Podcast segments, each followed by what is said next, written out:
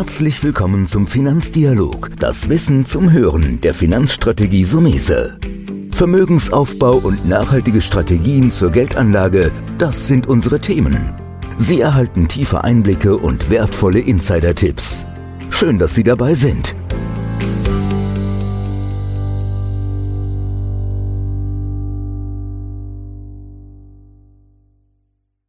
Ja, herzlich willkommen zu einer neuen Folge. Heute habe ich mir das Thema Nachhaltigkeit nochmal ähm, vorgenommen und habe einen tollen Manager gefunden. Jörg Mooshuber ist bei mir. Er ist Fondsmanager des Amundi Ethikfonds. Herr Mooshuber, erstmal danke, dass Sie sich die Zeit nehmen, um sich mit mir über, den, über das Thema nochmal zu unterhalten.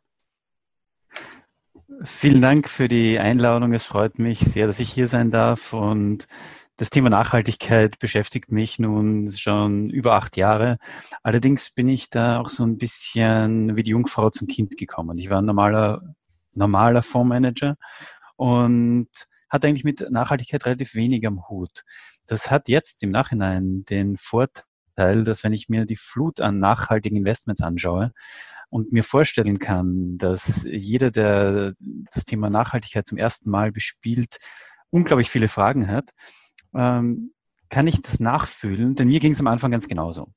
Denn Nachhaltigkeit, und dann kommen wir vielleicht auch zu dem Thema, dass der Ethik vielleicht ein bisschen verstaubt klingt, allerdings das Thema Nachhaltigkeit besser darstellt als nur grün, weil in den letzten Jahren, äh, spätestens nach dem Pariser Klimaabkommen und Fridays for Future, ist das Thema Nachhaltigkeit sehr, sehr stark in die Ecke grün gerutscht. Und nachhaltiges Investieren bedeutet aber wesentlich mehr als nur grünes Investieren, nämlich es besteht aus Umwelt-, Sozial- und Governance-Themen, ähm, jetzt sehr bekannt als Environmental Social Governance, also ESG. Ähm, und dieser zweite Punkt, Social, ist ja eigentlich der, unter dem wir Nachhaltigkeit noch besser verstehen können. Denn wir wollen eine nachhaltige Lieferkette. Wir wollen ein Unternehmen haben, das keine Kinderarbeit nutzt, ein Unternehmen haben, das mit Kunden verantwortungsvoll umgeht und so weiter und so fort. Und das sind natürlich Kernthemen für nachhaltiges Investieren, das mit mhm. dem Ausdruck Ethik eigentlich wunderbar umfasst wird, weil das ist das, was eine Gesellschaft als gut empfindet. Mhm. Da würde ich direkt, da, da, würde ich direkt zwischen den einsteigen, weil die eine oder andere Frage mich da auch privat natürlich interessiert. Deswegen bin ich ja immer froh, dass wir uns auf so einer Ebene austauschen. Bei Nachhaltigkeit kommt sehr schnell das Thema Aktien, Aktienfonds. Und was ich bei Ihnen toll finde, und deswegen habe ich auch den, den Fonds auch in meinem Nachhaltigkeitsdepot und empfehle Ihren Fonds auch, dass es kein reiner Aktienfonds ist, sondern Sie haben einen, einen Mischfonds. Das heißt, das ist vielleicht ein Tick komplexer und da könnten Sie dazu was sagen. Sie suchen also nicht nur Aktien, die diese ESG-Kriterien beispielsweise erfüllen und haben den, den größeren Blick, sondern auch in der Welt der Anleihen. Wie ist da so der Tagesjob eines Fondsmanagers in einem Mischfonds?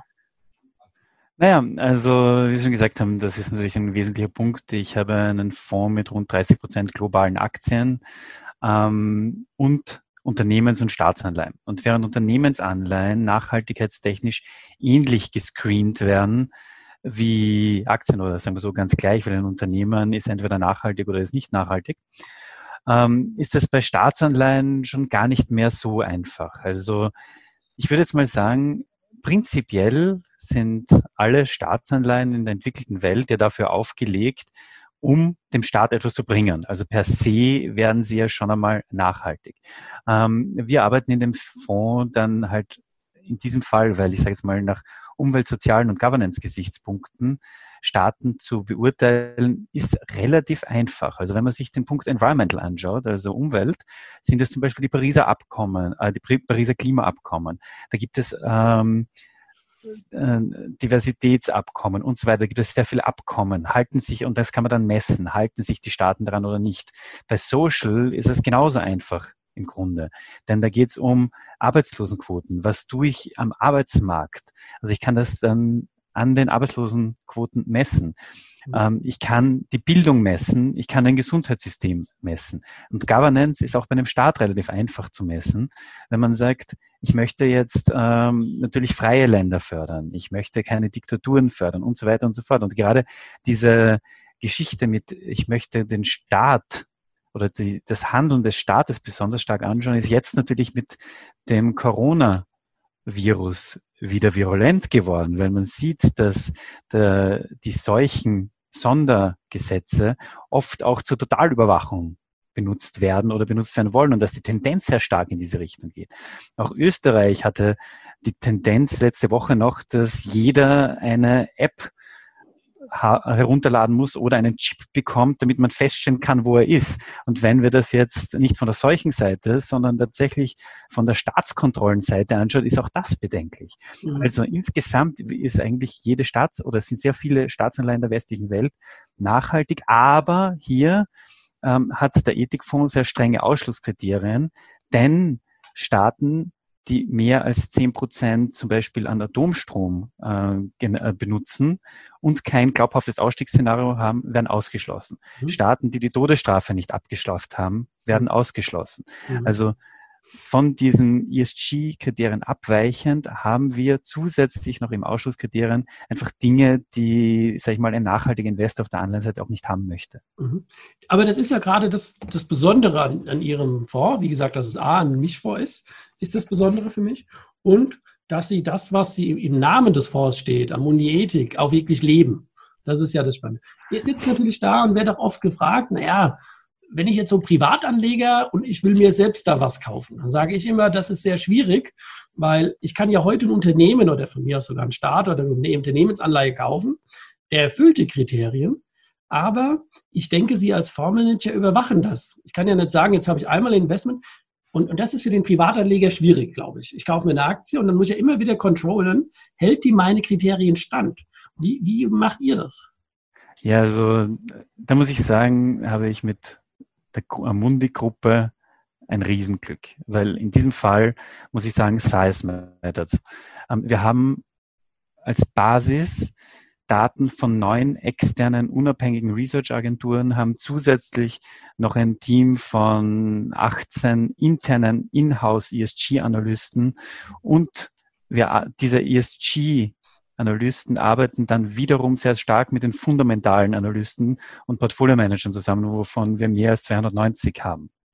Das bedeutet, es wird tatsächlich laufend jedes Unternehmen, jedes Investment nicht nur nach finanziellen Kriterien, nicht nur eben bei Staatsanleihen ähm, nach volkswirtschaftlichen Zinskurvenkriterien bewertet, sondern das ist voll integriert in die Nachhaltigkeit. Das heißt, tatsächlich habe ich hier ein wunderbares Monitoring und sobald irgendwo eine Kontroverse auftauchen könnte, weil das ist natürlich schon ein Riesenthema, nachhaltiges Investieren ist niemals ganz schwarz oder ganz weiß, sondern es ist immer grau, aber man muss sich mit dieser Graustufe wohlfühlen. Was meine ich damit?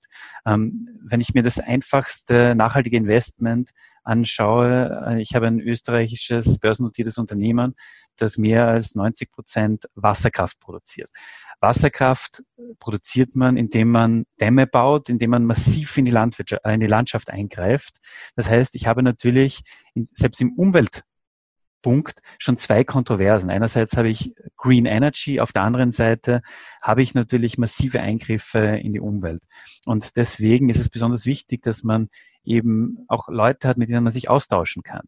Auch im, um den ganzen Globus. Meine Kollegen in Boston, mit denen ich täglich einen Conference Call habe, also einen Morning Call am Nachmittag über finanzielle Themen. Wir reden natürlich auch über ESG-Themen und die sehen viele Dinge ganz anders. Also da gibt es das Thema des Living Wages. Also äh, zahlt ein Unternehmen genug, als dass ich davon leben kann die amerikanische Gesellschaft ist so aufgebaut, dass sehr viele Niedrigverdiener zwei und drei Jobs haben. Und das ist normal.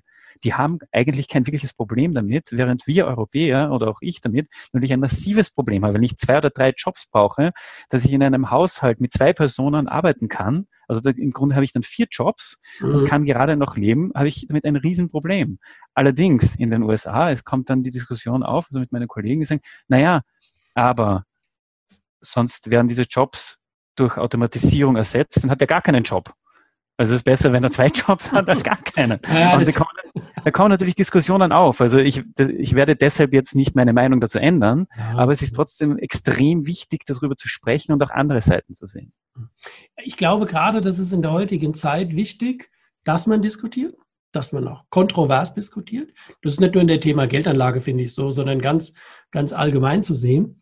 Und jetzt muss man natürlich sehen, mittlerweile war, oder früher war es ja so, so nach dem Motto, ah, nachhaltige Geldanlagen bringen kaum Rendite. Ja, das ist zwar schön, grün, der grüne Bereich und nachhaltige ESG-Kriterien, was Sie alles sagen, aber das ist ja heute gar nicht mehr so. Heute, heute ist das so, wie, wie schätzen Sie das ein und wie erleben Sie das? Ich erlebe es so, dass heute ein Nachhaltigkeitsdepot locker mit dem klassischen mithalten kann und manchmal das sogar übertrumpft. Ich war selbst überrascht in den letzten Jahren, als eben, Gott sei Dank, der Ethikfonds, der immer ein stiefmütterchen Dasein führte über Jahre hindurch, dann plötzlich mal nicht nur fünf Morningstar-Sterne bekommen hat, sondern auch einige Preise gewonnen hat. Und bei diesen Preisverleihungen, die kennt man, die dauern ewig, weil es gibt unzählige Kategorien. Und für mich war dann interessant, dass tatsächlich fast in jeder Kategorie ein nachhaltiger Fonds tatsächlich unter den besten dreien war. Und das spiegelt das Bild der Realität einfach sehr gut wider. Und zwar einerseits hat man jetzt natürlich den Vorteil, dass durch den Nachhaltigkeitstrend sehr viele Unternehmen, die immer schon nachhaltig waren, transparenter werden und das Investmentuniversum größer wird.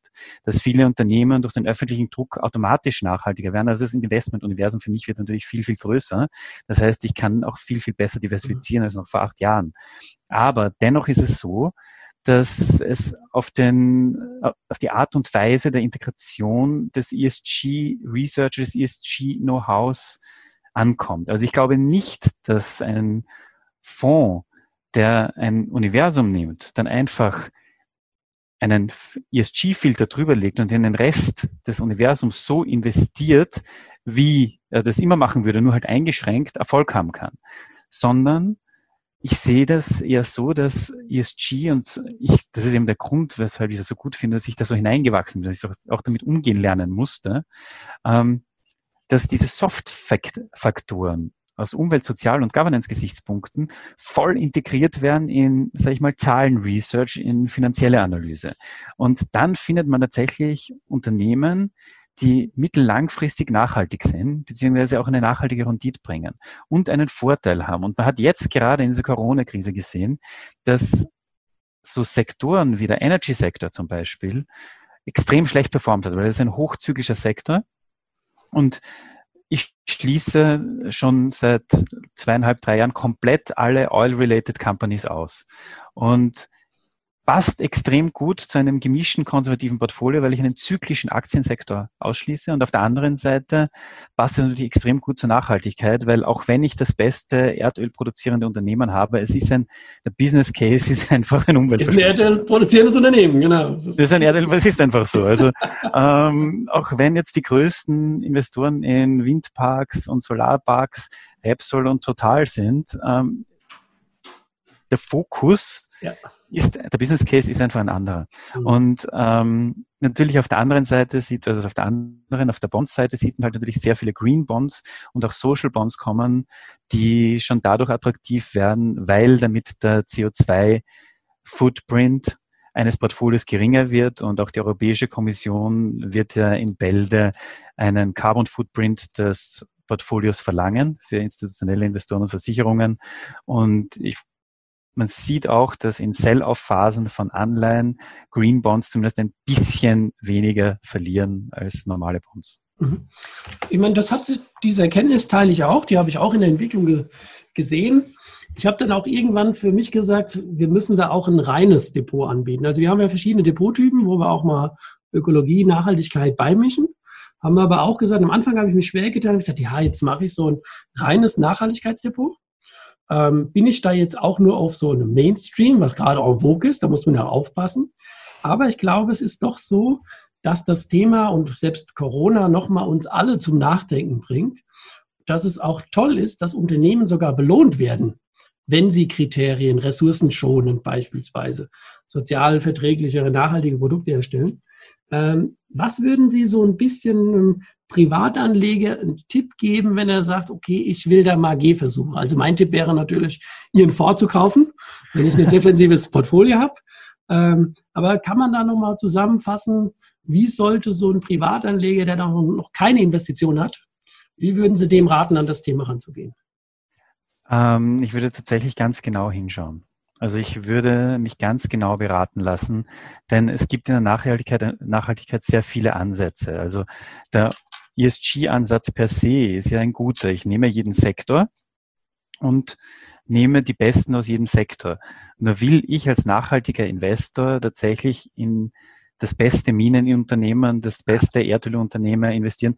Das ist natürlich, es hat schon was für sich, weil ich fördere damit die, die sich am meisten verändern, besonders. Und ich meine, das ist äh, eigentlich der Gedankengang, der extrem sexy ist. Das Unternehmen, das wahnsinnig nachhaltig ist, das ist ja schon nachhaltig. Aber ich möchte ja eigentlich einen Anreiz schaffen, dass die Unternehmen, die sich verändern, gefördert werden. Also es ist nicht so absurd, wenn man dann in die Tiefe geht. Allerdings sehe ich halt sehr häufig ein anfangs nachhaltiger Investor versteht nicht, wieso seine größte Position aus der Erdölindustrie kommt, die zweitgrößte aus der Minenindustrie, mhm. ähm, ist natürlich schwierig.